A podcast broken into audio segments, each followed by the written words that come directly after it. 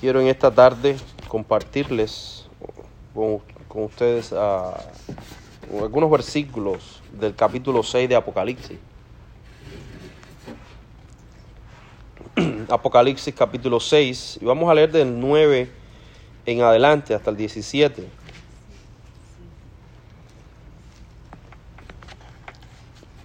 Este es un libro, hermanos, que eh, Apocalipsis 6, Revelation 6. Este es un libro que eh, aterra a los cristianos. Muchos, muchos, muchos cristianos que si uno les pregunta, ¿cuántas veces te has leído Apocalipsis? Quizás puedan decirte una vez. ¿Por qué? Porque no, no por el hecho de que traiga temor a uno, sino porque se tiende a, a, tener este libro como algo que es incomprensible, algo que no entiendo, no comprendo. Y como no comprendo, prefiero no leerlo, ¿verdad? Porque si no voy a entender lo que estoy leyendo, ¿para qué lo voy a leer si no me voy a edificar? Pero la verdad, hermano, es que el libro de Apocalipsis es un, un libro que fue escrito para la iglesia. Y si es para la iglesia, es para nosotros. Nosotros somos iglesia, ¿verdad? Entonces no debemos tener el temor de que eh, no, no lo vamos a leer porque, bueno, no lo voy a entender. No, no, no. El libro de Apocalipsis es uno de los libros que contiene un mensaje más claro en toda la Biblia. Y usted dice, no, pero te volviste loco, ahora sí, esto, no, eso no es así. Sí, sí es así. El libro de Apocalipsis encierra un mensaje claro en todo su libro. ¿Cuál es ese mensaje? El mensaje, hermano, es que hay tribulación, hay dificultades, pero al final Cristo nos da la victoria. Y esa es nuestra esperanza. Termina Apocalipsis diciendo, y la iglesia del Espíritu dicen, ven, Señor. Es un clamor de la iglesia, porque entiende que hay victoria en Cristo. Entonces, teniendo como objetivo este principal eh, mensaje claramente establecido en los 22 capítulos de Apocalipsis, nosotros vamos a ver entonces esta porción de Apocalipsis 6, desde el 9 al 17. Y vamos a leer. Dice así la palabra de nuestro Señor. Cuando abrió el quinto sello, vi bajo el altar las almas de los que habían sido muertos por causa de la palabra de Dios y por el testimonio que tenían. Y clamaban a gran voz diciendo, ¿Hasta cuándo, Señor Santo y verdadero, no juzgas y vengas nuestra sangre en los que moran en la tierra? Y se le dieron vestiduras blancas, y se les dijo que descansasen todavía un poco de tiempo, hasta que se completara el número de sus consiervos y sus hermanos, que también habían de ser muertos como ellos. Qué esperanza, ¿verdad? Miré cuando abrió el sexto sello, y he aquí hubo un gran terremoto, y el sol se puso negro como la tela de silicio, y la luna se volvió toda como sangre, y las estrellas del cielo cayeron sobre la tierra, como la higuera deja caer sus higos cuando es sacudida, sacudida por un fuerte viento. Y el cielo se desvaneció como un pergamino que se enrolla, y todo monte y toda isla se removió de su lugar, y los reyes de la tierra, los grandes, los ricos, los capitanes, los poderosos, y todo siervo y todo libre se escondieron en las cuevas y entre, entre en las peñas de los montes, y decían a los montes y a las peñas, caed sobre nosotros y escondernos del rostro de aquel que está sentado sobre el trono y la ira del cordero y de la ira del cordero, porque el gran día de su ira ha llegado y quién podrá sostenerse en pie. Oremos. Padre, te damos gracias. Gracias, Señor, por tu palabra. palabra es verdad. Y en esa verdad, Señor, queremos meditar. Ayúdanos y abre nuestro entendimiento. Socórrenos en este momento, Señor. Que tu Espíritu Santo ministre nuestros corazones y que tu palabra sea aceptada con fe. No como el que duda, sino como el que cree y vive por lo que cree. En el nombre de Cristo Jesús, una vez más te pido, sé con nosotros. Amén. Hermanos, es interesante la porción que eh, leímos, ¿verdad? Es una porción que si tuvieran que ponerle una clasificación, la pusiéramos no apto para niños. Lo cierto es que compartí en esta semana esta porción con mis hijos y me animó a traerla con ustedes porque fue tanta edificación para nosotros al examinar y, poder mirarnos, poder observar esta palabra como un espejo para mí y para mis hijos, ¿no? Es de, es de gran ayuda, es lo que quiero que hoy nosotros hagamos, que podamos nosotros vernos reflejados en esta porción. Evidentemente estamos hablando, y creo que todos conocemos, que estamos hablando de una carta o de un libro que tiene un tipo de literatura específica, que es el libro, es la, perdón, la literatura apocalíptica, que tiene ciertas características distintas a otro tipo de eh, literatura.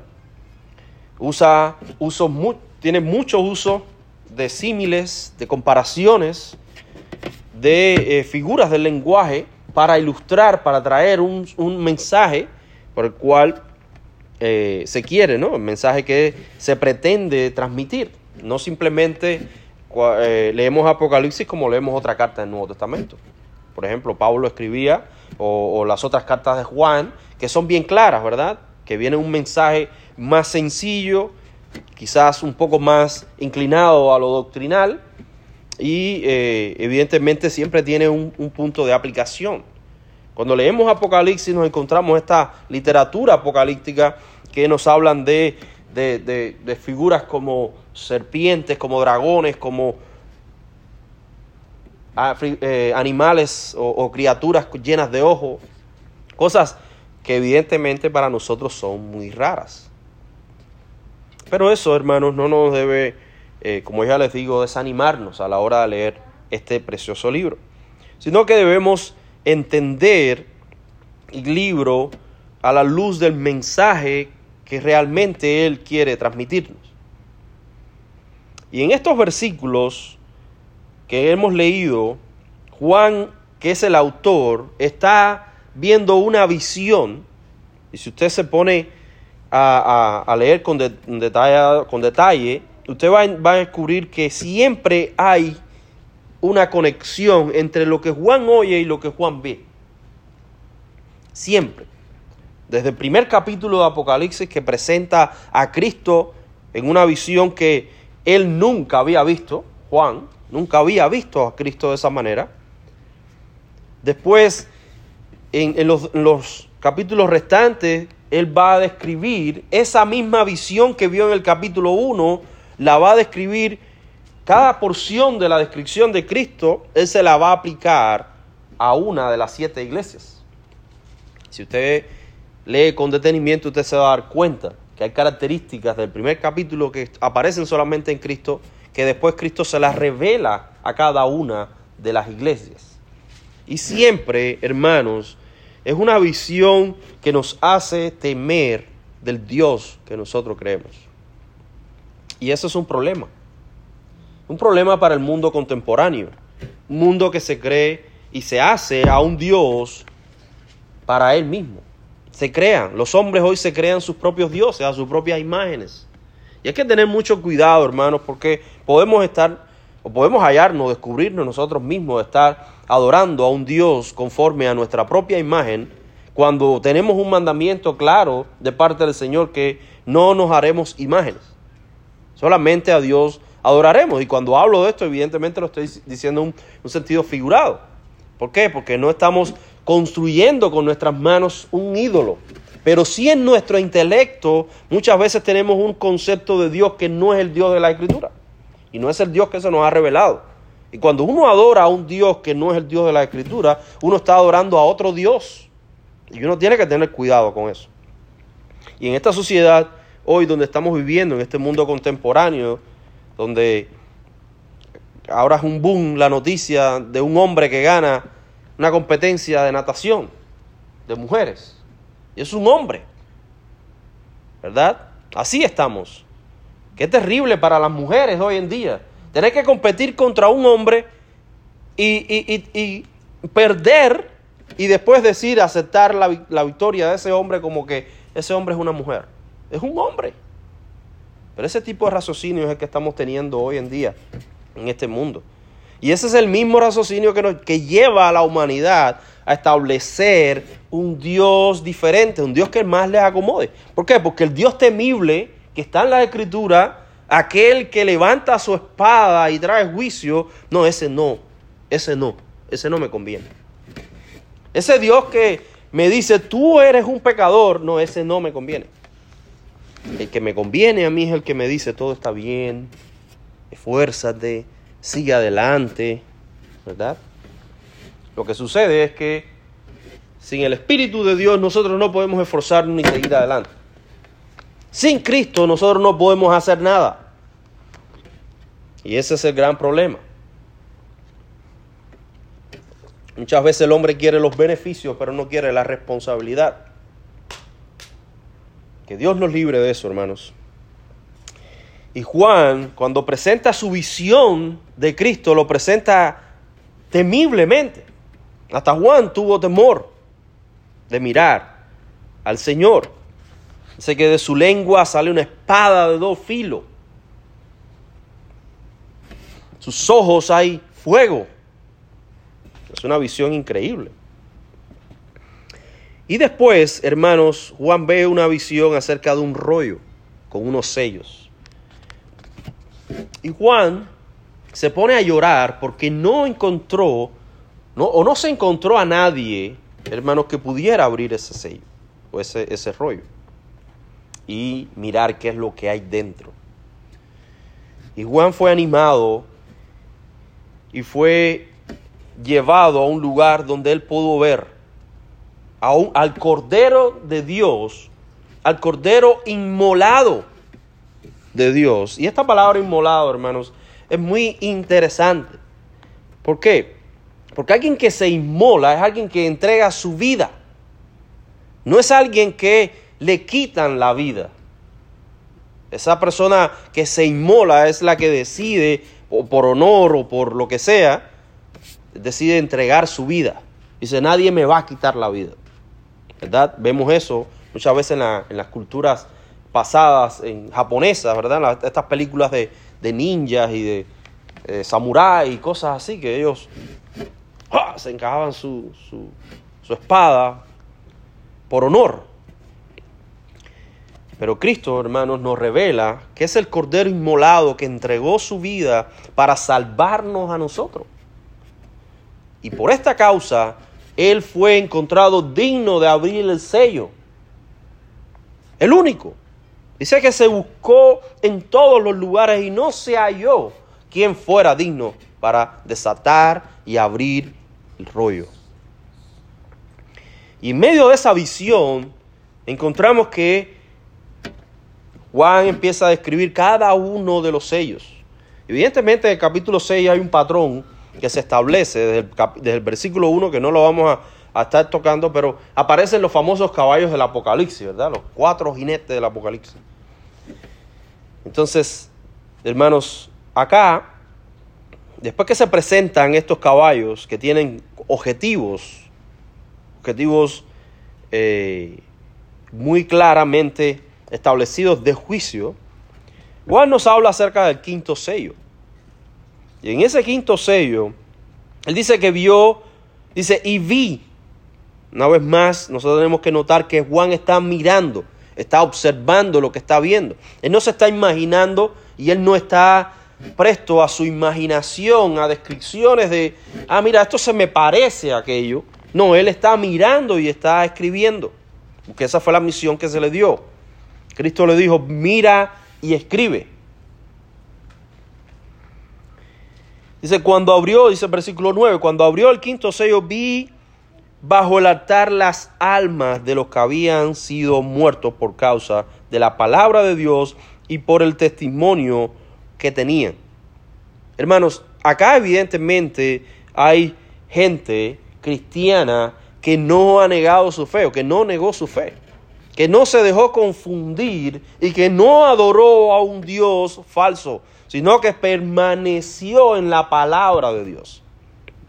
Su visión clara de quién es Dios está tan establecida que ellos pudieron entregar su vida por causa del testimonio.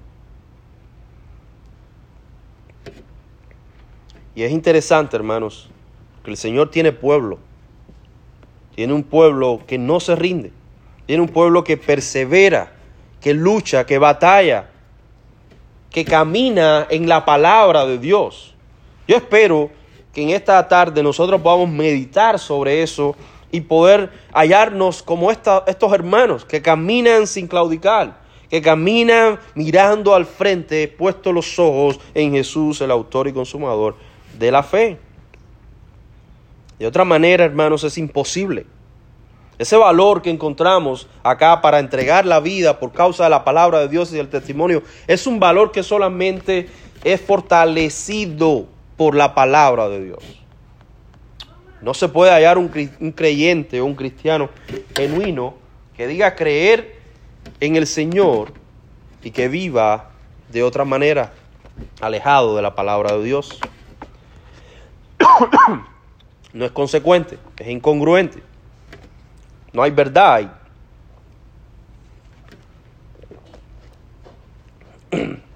Ahora, esos que estaban muertos clamaban a Dios por justicia, ¿verdad? Clamaban, dice el versículo 10, clamaban a gran voz diciendo, ¿hasta cuándo, Señor Santo y verdadero? No juzgas y vengas nuestra sangre en los que moran en la tierra. Así como la sangre de Abel clamaba por justicia, recuerden el libro de, Génesis, ¿verdad? Clamaba por justicia y cuando Dios se, se le presenta a Caín, le dice, hey, ven acá, ¿y dónde está tu hermano?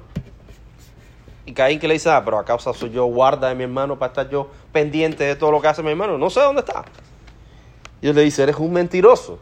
La misma sangre de tu hermano clama en la tierra por justicia. Y él entendió entonces que era hombre muerto. Caín entendió en ese momento y dice, bueno, ya, estoy muerto.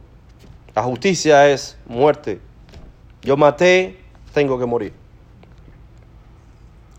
Asimismo, hermanos, nuestra sangre clama, la sangre de los creyentes, perdón. Bueno, en este caso, si nosotros llegáramos a estar ahí, fuéramos nosotros, clamando por la justicia de Dios. Muchas veces hemos escuchado no, hermanos, los creyentes no debemos clamar por justicia, debemos clamar por misericordia, ¿verdad? Yo entiendo el punto. Y yo digo amén. Pero tenemos que tener mucha, mucho cuidado. ¿Por qué? Porque la visión que nosotros tenemos de Dios es una visión que revela, hermanos, la condición verdadera del ser humano. Y el ser humano es culpable delante de Dios. Y el ser humano, hermanos, como vamos a ver, es un ser que se aleja de Dios, que no lo quiere. Que no lo quiere. En estos versículos del 9 al 11 encontramos características muy importantes de lo que es un creyente de Dios. Primero, un creyente de Dios no niega la palabra de Dios. Un creyente de las escrituras, un cristiano es capaz de entregar su vida por su fe. En el versículo 10 encontramos que este creyente pide por justicia, porque lo que se ha cometido es una injusticia. Matar a alguien inocente, hermanos, es una injusticia, ¿verdad? No se está clamando por una injusticia, se está clamando por una justicia. Es decir, el, sentido de justicia que el creyente tiene es superior al, sentido de justicia que hoy el mundo tiene. Vuelvo a traer el mismo ejemplo. Este hombre que gana este, este esta competencia de, nado contra mujeres. Eso es injusto. Entonces el sentido de hoy del ser humano es una justicia conforme a su corazón, a sus deseos. La justicia del creyente es conforme a la palabra de Dios. Y en el versículo 11, hermanos, encontramos que, así como nos dice, y se le dieron vestiduras blancas y se les dijo que descansasen todavía un poco de tiempo hasta que se completara el número de sus consiervos y hermanos que también habían de ser muertos. En este versículo encontramos el premio, esas vestiduras blancas, estas vestiduras que representan santidad, que representan ropas limpias, sin manchas. Si usted lee Efesios, la carta a los Efesios, Pablo nos declara que Cristo está preparando a su novia sin manchas y sin arrugas para presentarla delante del Padre. Cristo no va a presentar, hermanos, una novia que esté sucia. ¿Por qué? Porque a quién se la está presentando? Se la está presentando al Padre. A su Padre. Él quiere presentarle lo mejor a su Padre. Porque el Padre fue quien se la dio. Entonces, los creyentes, hermanos, tendremos vestiduras blancas, vestiduras resplandecientes que no involucran pecado. Ahora, a partir del versículo 12, eh, encontramos que pareciera que Dios ha establecido el tiempo para traer ese juicio y vengar la sangre de los santos que fueron muertos. ¿Verdad? Dice, miré, versículo 12, cuando abrió el sexto sello, y he aquí hubo un gran terremoto y el sol se puso negro como tela de silicio y la luna se volvió toda como sangre y las estrellas del cielo cayeron sobre la tierra como la higuera deja caer a sus higos cuando es sacudida, sacudida por un fuerte viento. Y el cielo se desvaneció como un pergamino y se enrolla, y, se enrolla. Un pergamino que se enrolla, perdón. Y todo monte y toda isla se removió de su lugar. Hermano, es un escenario sumamente trágico.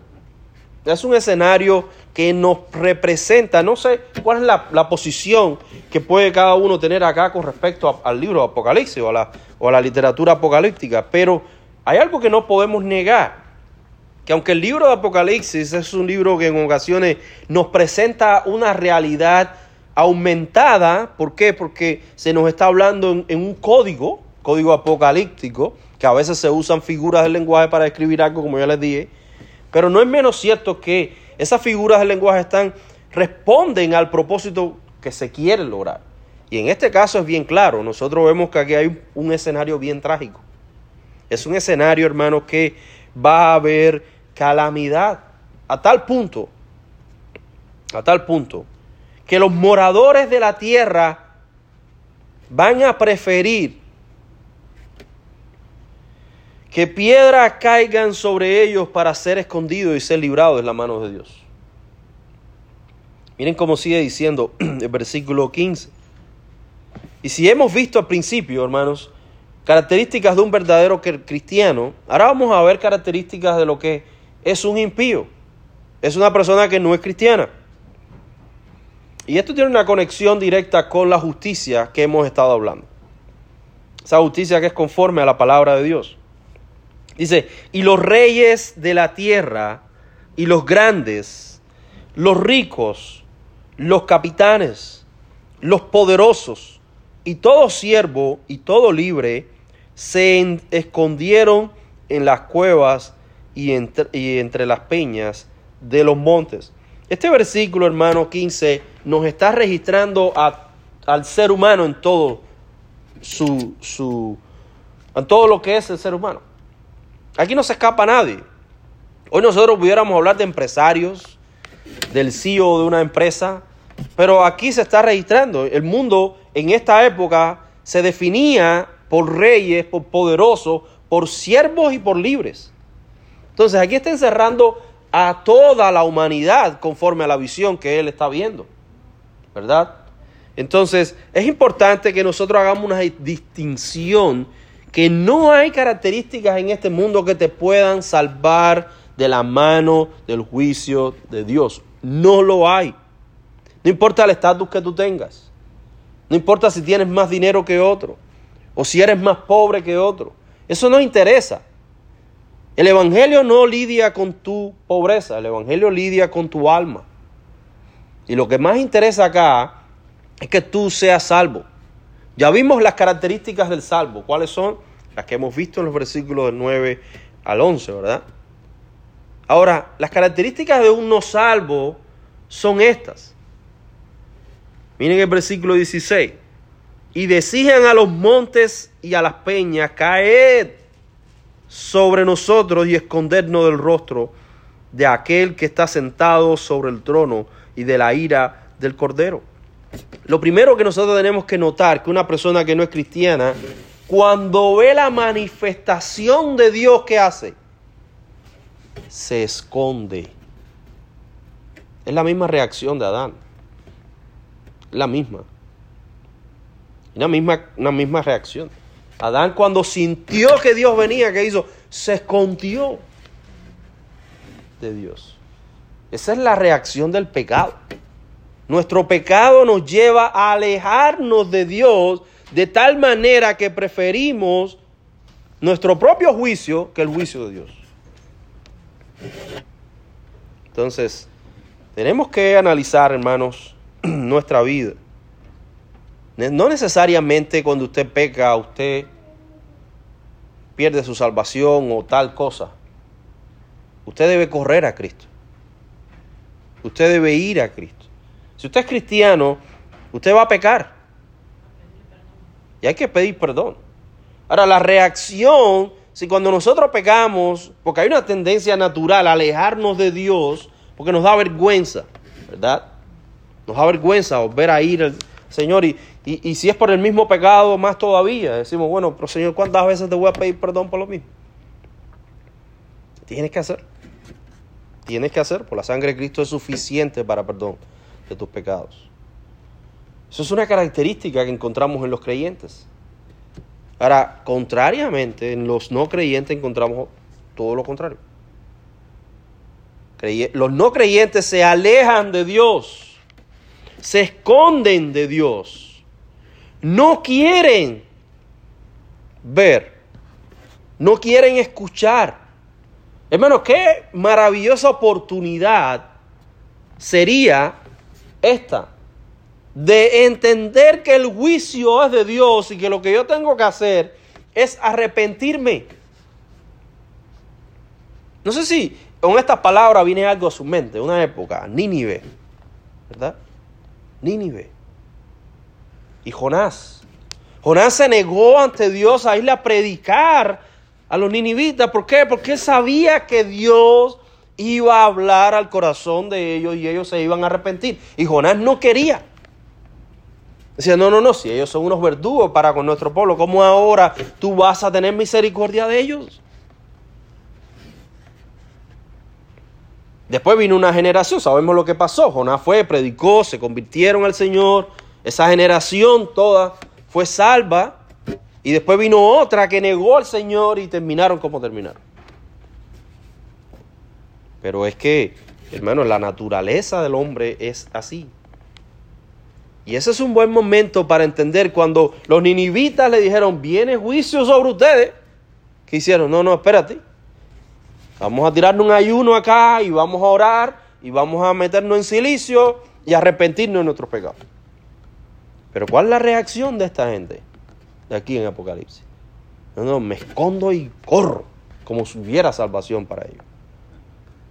No, ese es el momento en el cual tú tienes que tirarte de rodillas.